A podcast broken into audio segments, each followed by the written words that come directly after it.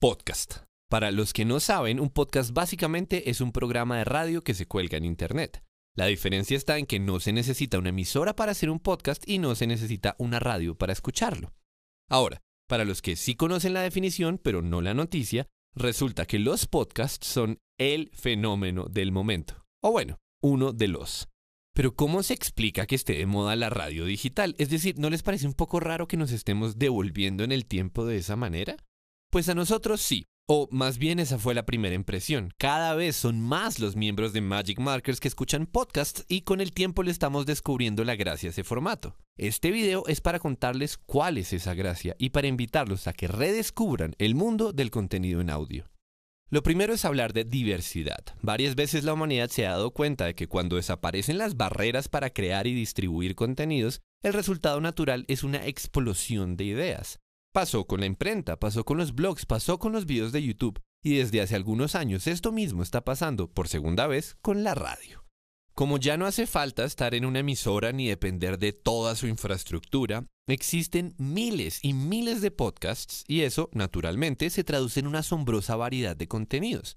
Mucho más allá de los noticieros mañaneros con los presentadores de siempre, si lo que les interesa es el cine o la filosofía o los juegos de mesa, hay un podcast para cada una de esas cosas, pues más que nada en inglés. Ahora, por mucha diversidad que haya, igual sigue siendo raro ponerse a escuchar contenidos solo en audio cuando existen formatos más completos. ¿Cómo va a ganar el audio frente a otras cosas como Facebook, YouTube, Netflix, Kindle, el PlayStation y quién sabe cuántas vainas más? Todas ellas en una guerra por capturar tu atención. Bueno, pues justamente ahí está la magia. Un podcast no compite en el mismo campo, no compite por los ojos de nadie. Al contrario, los libera. Los podcasts, como la música o los audiolibros, son para lavar la losa, para caminar al trabajo, para hacer fila en el supermercado, para manejar, para apagar las pantallas en la noche. Es la misma razón por la cual la radio sigue vigente, pero con la gran ventaja de que los podcasts se escuchan en tu celular cuando quieras, donde quieras y hay un millón de programas diferentes. Y piensen que los podcasts no solo liberan los ojos del que está escuchando, también las palabras del que habla.